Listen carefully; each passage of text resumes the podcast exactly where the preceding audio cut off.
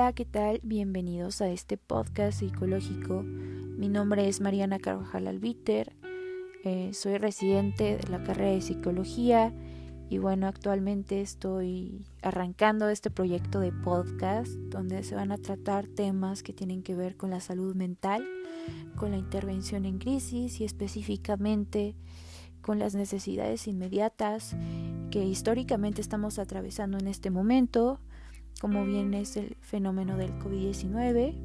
Eh, este confinamiento pues ha traído bastantes secuelas eh, psicológicas hay necesidades inmediatas en las personas, como lo son rasgos depresivos, rasgos de ansiedad, y, ese es uno de los objetivos de esta intervención. Sean bienvenidos a este espacio. Arrancamos.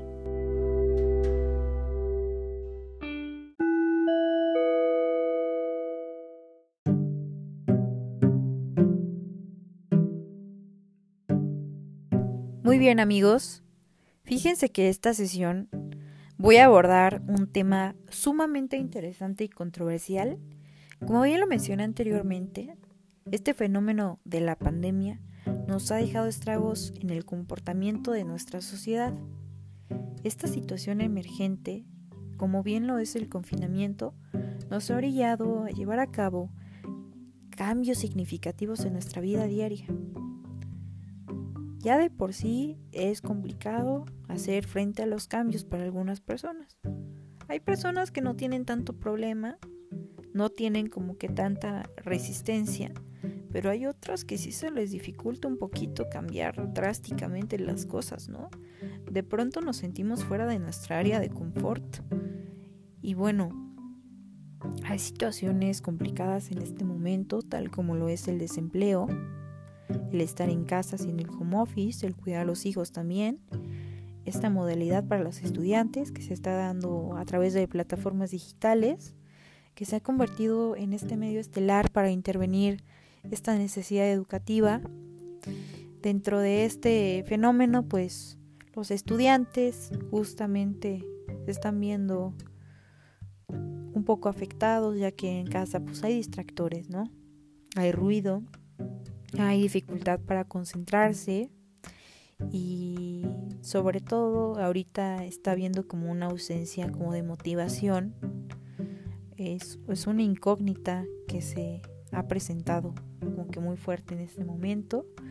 Nos llevamos como que la pregunta de realmente los estudiantes están aprendiendo, si tienen esta motivación por aprender, si se están preocupando por ello o realmente solamente están entregando tareas por esta sensación de persecución, de cumplir, de no morir, de no reprobar.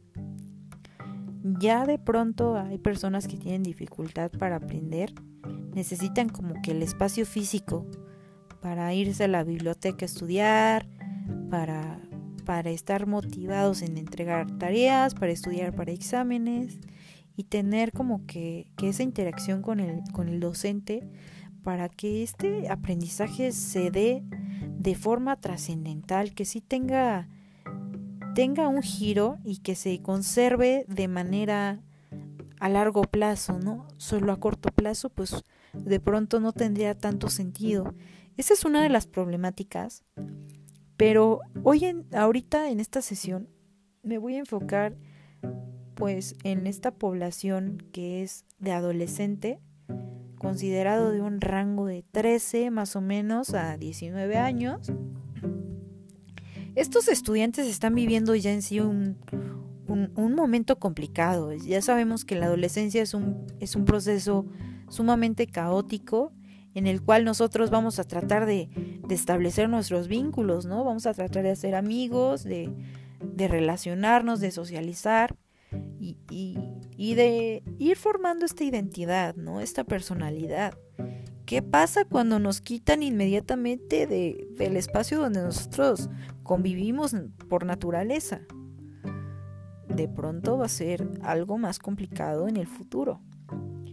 Esta secuela se va a ver de una naturaleza psicológica. Esta es la, postura que nosotros como estudiantes queremos, queremos manifestar. esta secuela se va a plantar como una semillita en la conducta de los jóvenes del futuro.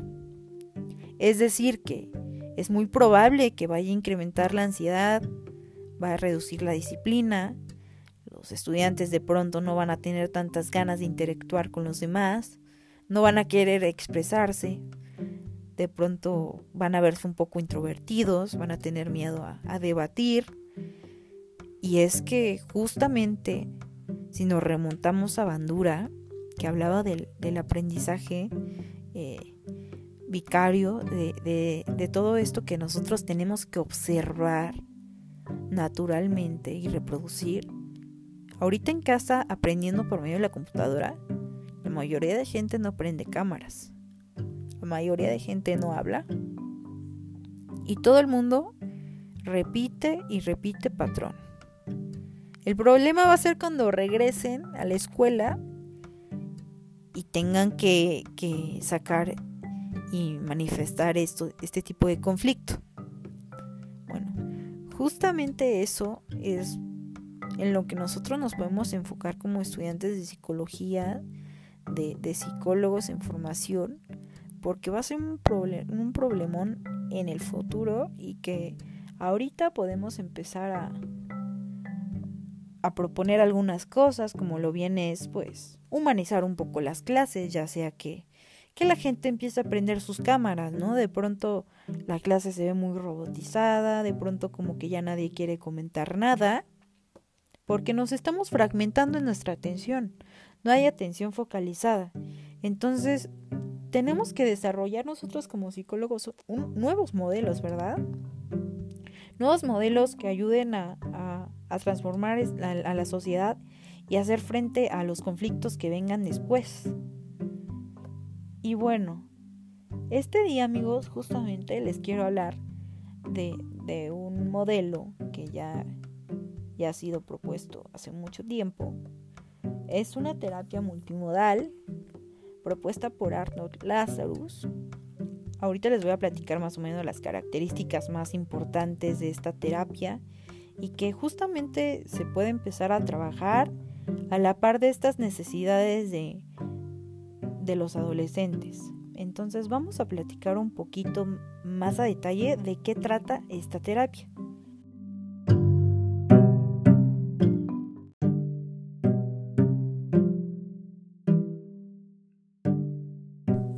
La terapia multimodal de Lazarus es un tipo de tratamiento que forma parte del enfoque cognitivo-conductual, aunque es importante destacar que pues también tiene una influencia de la intervención de tipo ecléctica y además las aportaciones de Bandura con el aprendizaje.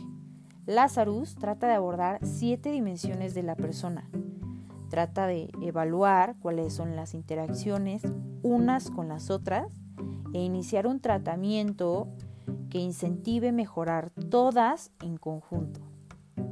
Vamos a hablar de cuáles son estos siete. Conducta, afecto, sensaciones, imaginación, cognición, relaciones interpersonales y procesos biológicos. Lazarus dice que los problemas psicológicos de nuestros pacientes son de naturaleza multifacética y que todos ellos tienen muchas causas. Es decir, él critica bastante que los procesos psicológicos y de tratamiento solamente se centren en tres variables, la emoción, la conducta y el pensamiento. Él dice, no, eso está mal. Uno tiene que tener un panorama más claro y más detallado de lo que sucede alrededor del paciente y dentro del paciente. Es por eso que es tan innovadora esta teoría de Lazarus.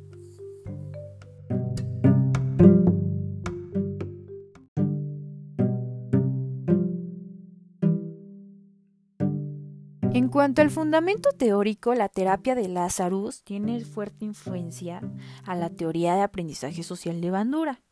Recordemos que dentro de la teoría de Bandura, los comportamientos son creados y modificados mediante la acción de eventos ambientales. Es decir, que en el ambiente van a haber variables, van a haber estímulos externos que van a hacer cambiar el comportamiento de la persona. Y que también hay que tener muchísimo cuidado con el entorno social, ya que esto va a influir totalmente en su conducta.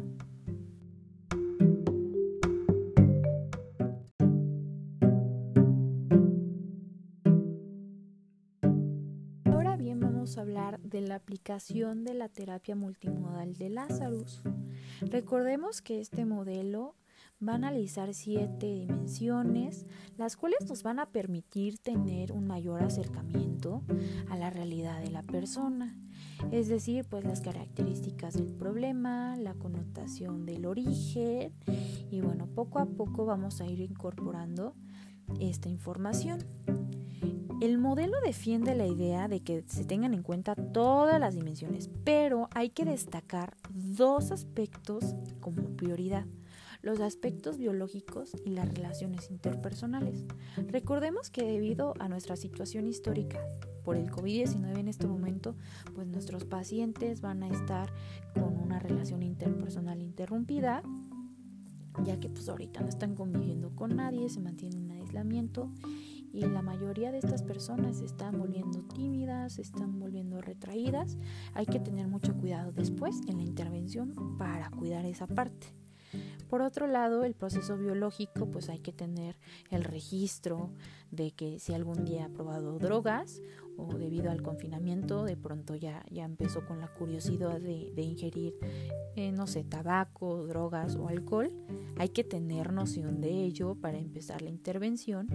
Y vamos a hablar también de las dinámicas familiares, del origen del malestar del paciente, hay que hablar de la calidad dentro de la familia, si hay comunicación, si no lo hay, y bueno, en medida de lo posible ir valorando esta parte. Vamos a hablar de las siete dimensiones y de qué se compone cada uno. En primer lugar, la conducta. Lazarus nos dice, en este apartado hay que valorar qué está haciendo el individuo, qué está haciendo mi paciente para contribuir a su felicidad.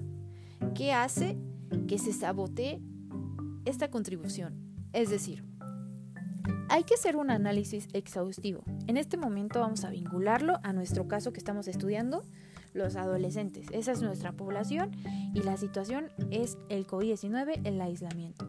¿Qué está haciendo mi paciente para sentirse feliz dentro de sus posibilidades? ¿Cuáles son las acciones que van a sabotear esto? ¿Cuáles son sus conductas desadaptativas? ¿No? ¿Qué debería de dejar de hacer mi paciente para sentirse así? Tiene que haber ese autoanálisis de parte del paciente y registro del terapeuta. En segundo lugar, dice Lazarus que es el afecto.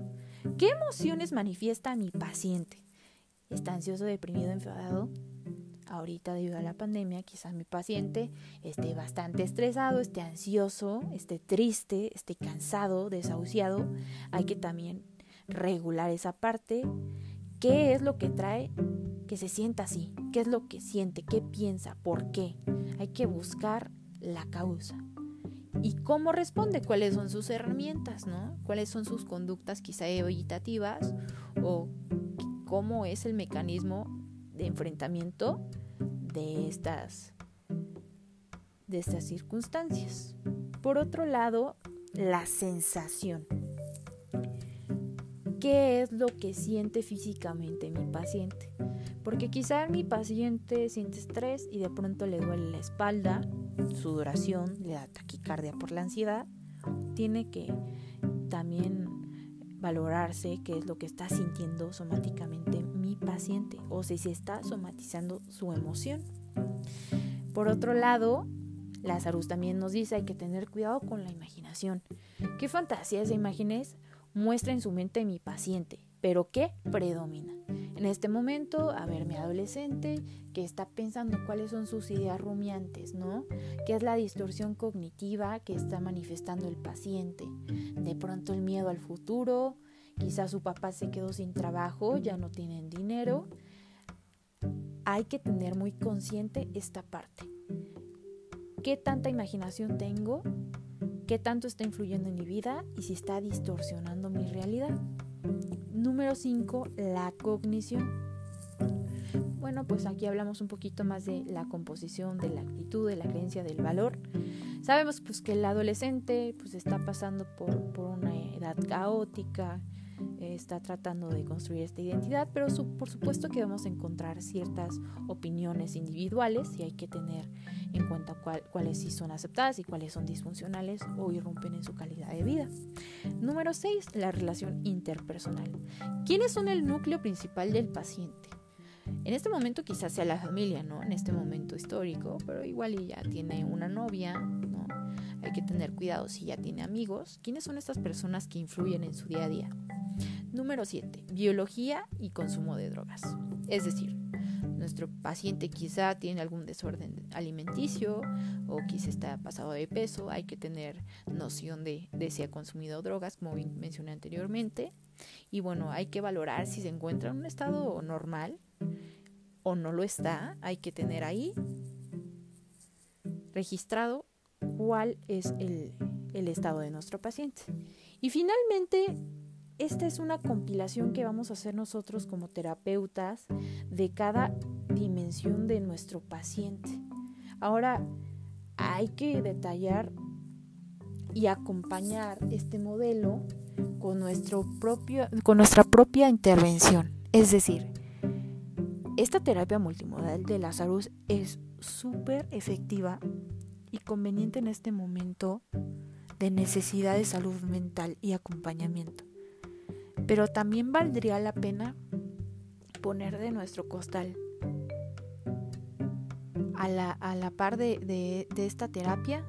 Hay que hacer cierta contribución nosotros como estudiantes para ir teniendo un seguimiento de, de, la vida y de la calidad de vida del paciente y de esta forma ir contribuyendo a la psicología, ya que la psicología ahorita tiene una oportunidad grandísima de, crecimiento.